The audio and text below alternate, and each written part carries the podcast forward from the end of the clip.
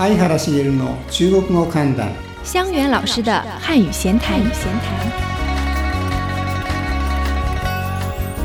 老師你好。えにはあの前回は日中一歩込みの話を、はい。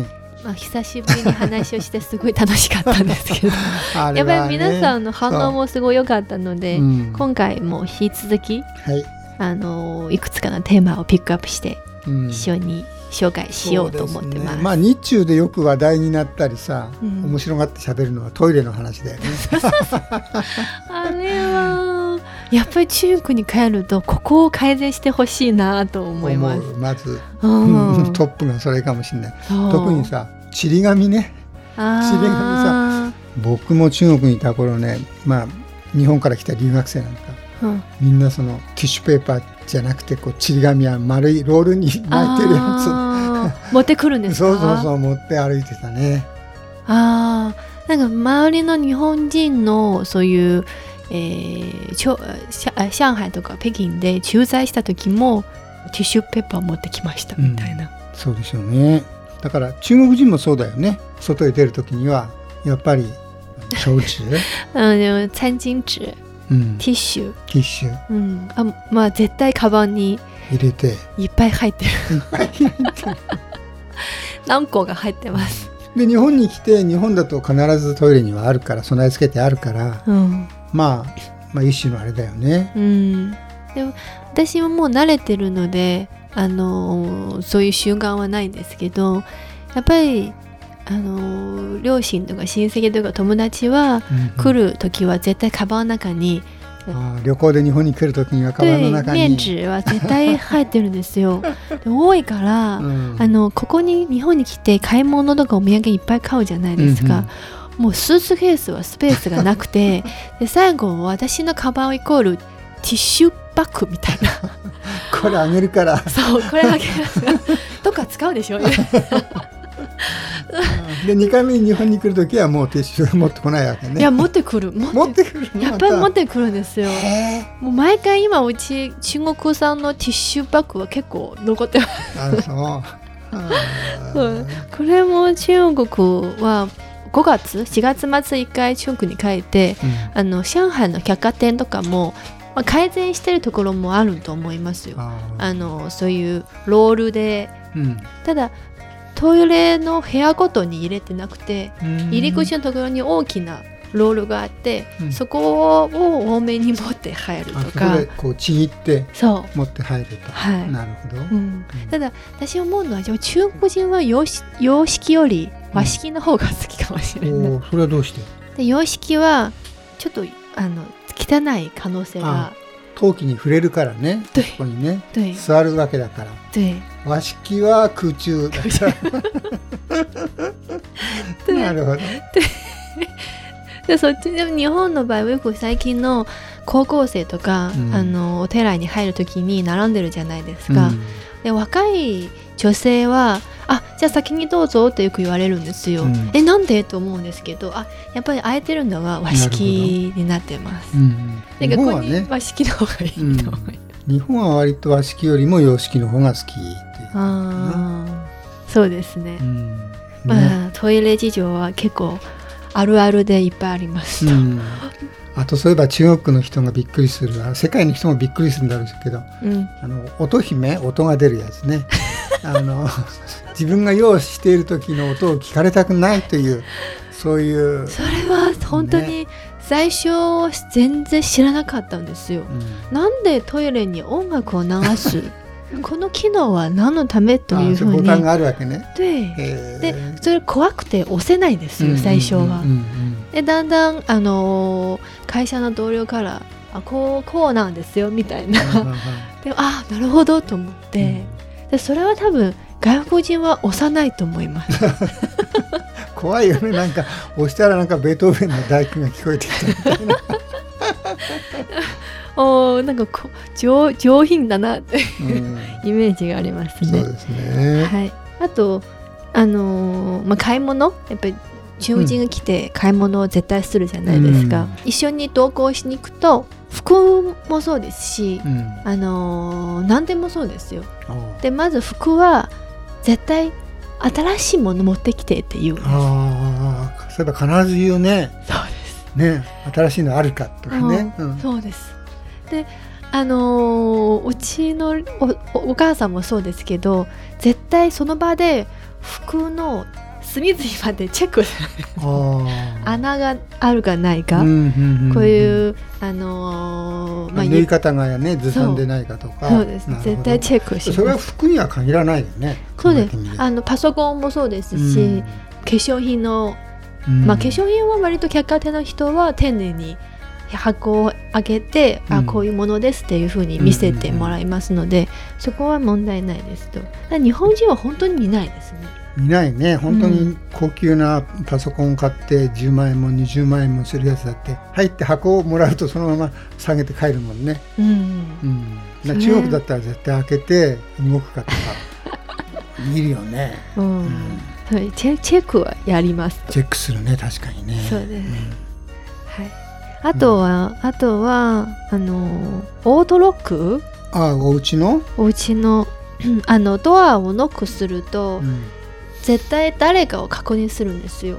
あのあ誰かコンコンと訪ねてきた場合には、うん。誰が来たかを覗いてうん。確認すると、そうです。うん。はい。そうね。私もうん最初あ日本に来た時はすごい安全安心、うんまあ、当時は一人一人友達23人と一緒に、うん。あのシェアレンタルうんうん。にしたので、全然ドアをロックしない時もよくありました。夜帰って。で最近日本も結構オートロックがそうですね。賃貸のうん。特に女性の場合、うん、あの条件としてすごい重要な一つになってるんですね。そうですね。日本人はこれまで本当にねノックされると「はーい」とか言って開けたりしてたけれども最近はさすがにね田舎なんか本当にそんな鍵かけるなんてしない。しないという雰囲気がありますね。ありましたねそして。そうですね。まあ中国では安全意識は絶対あります。そうですね。日本よりもうん。ありますね、あのうん。ファンダオチャンとか ファンダオフィ防そうな盗防盗門、面ですね、はい。うん、なんかその強盗とか悪い人を防ぐそういうこうドアの仕掛けになっていてうん、ね鉄でこうできていたりしてね。そうですそうです。うんそうです。で特に春節の時期の前後前は厳しい厳しいというか特に気をつけます。春節？春節。あ旧正月の？旧正月の前。えーどうしてど泥棒が泥棒が多いっていう、私も若い子供の頃もよくこういう事件があって、うん家に泥棒が入ったりとか。うんうん。でそういう時はやっぱりちゃんとした防盗門にし書いてう、ん。で安全意識を高めます。まあ確かにね年の瀬とか年の暮れとかそういう時ってあれだもんね。あの、うん。なんかお金がなくて。犯罪が増えるって日本もよく言われるからね。うんそうねそうですか。はい、あともう一つは中国でやあのビデオサイトうん。例えばテンセントとか、うん。あとヨークーとかうんいいろんな無料のビデオサイトがあるんですよ。うん。なんか基本ドラマを見見るとか映画を見るのはネット上で無料なコンテンツは絶対あると信じるんですね。そうですか。それはだ日本だったらねあの映画をレンタルで見るとかみんなお金払いますよね。そうです例えばアマゾンアマアマゾンプライムうんうんは会員にな会員費を払わないと見れないじゃないですか。で日本人は普通にはあの会員になるうん。あ自分一人でなるパターンが多いですね。うん。で中最近の若者はの消費观うん。はだんだんおかしいというより、あうん。こういうふうになってるなと思って。消費関連が。で例えばその高級なブランド品うん。2万円10万円にしても買う買いますと。うん。で口紅最近特に中国人の女性は口紅を買うんですよ。は口紅は、えーブランド品のものだとに300元500元あでも買います、うん。ただそういうビデオサイトの場合は有料会員があるんですよ、うん。VIP 会員になるとこのタイムリーにドラマを見れますみたいな、あの上映したばかりの映画を見れますといううん権利があるんですね。うん。そういう時は会費多分、えー月5元10元ぐらいなんですけど、それは払いたくないですよ。そういう時にあの会員になってる人にうん「あんた会員ですか?」みたいな。あの会員番号借りていいんですか、うん。っていうふうに言うんですね。なるほど。うん。わかるような気がするな。中国って確かにうん。そのもの、うん。具体的なもの、うん。バッグとかね口紅とか服とかさ、うん。靴とかね。うん。そういうのはこうお金払ってうん。買ってそれを着て「どう私綺麗でしょ」やるんだけど こう映画を見るとかねそういうのって海賊版がないかとかね5円ぐらいで買えちゃったりさ、うん。ねそれからあれですよあのインターネットの中を見てみるとはい。例えば私が子供の頃じゃないけど、うん。学生の頃うん。聞きたかった小説例えば、うん。ろう者の「ローとシャンズ」とかねいろんな名作がみんな無料で聞くことができますもんね。うん、ん。そうです。そんな無料が当たり前と、うん、そうそうそう。無料が当たり前。映画を見たりなんかそう对いう録音を聞いたり。勉強の道具もそうでしょ、对うん。あ映画え英語のアプリとか、ん。そうですね。で習得できるアプリとか、うん、そういうのもただで当然みたいな。そうです。最近は面白いのは。もう中国人お金払いたくないと分かっていますと。あのかアプリの開発者が。で最近出た対策としては あのこのコースこの英語のコースは、まあ、これ勉強すると、えーアップデートあのアップデートというかかなり上上達できるんですと、うん。でコース料金は隣で書いててうん。だいたい240元ぐらいですって、うん。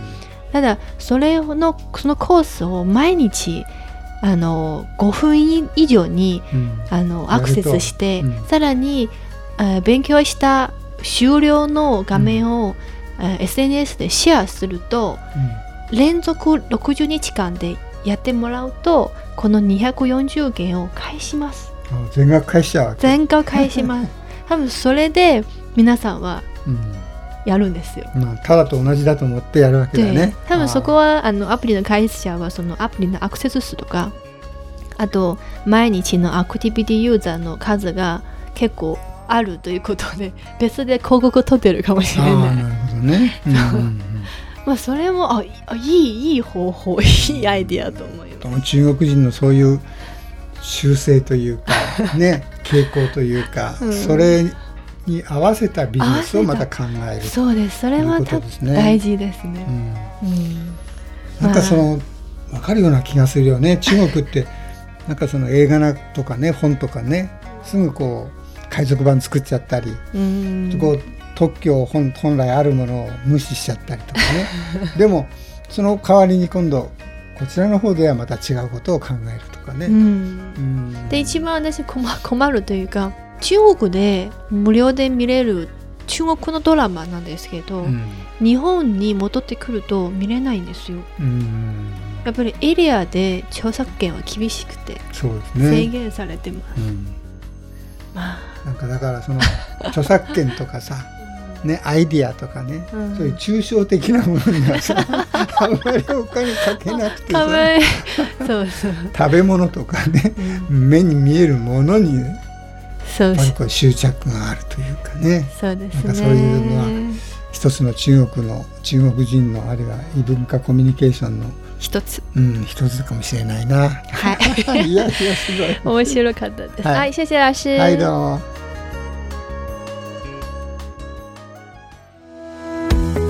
シュシュはテックを知っていますよね。もちろんですよ。中国語コミュニケーション能力検定でしょ？そう英語の TOEIC と同じく級別ではなく1000点満点でスコアを出している検定なんです。スコア制ということは受験生はみんな同じ試験問題を解くということですね。そうそう。初級の人も上級の人も同じ問題を解く。だからスコアで能力が比較できるんですね。じゃあ初級の人には難しくないですか？いや基本的にはコミュニケーション能力を測るからよく耳にしよく目にしよく口にする中国語の素材から出されるから大丈夫ですよ。じゃあチャオ文受けたことありますか？いやそれはちょっとまだ。えー、ぜひ次回の試験をチャレンジしてください。はい頑張ります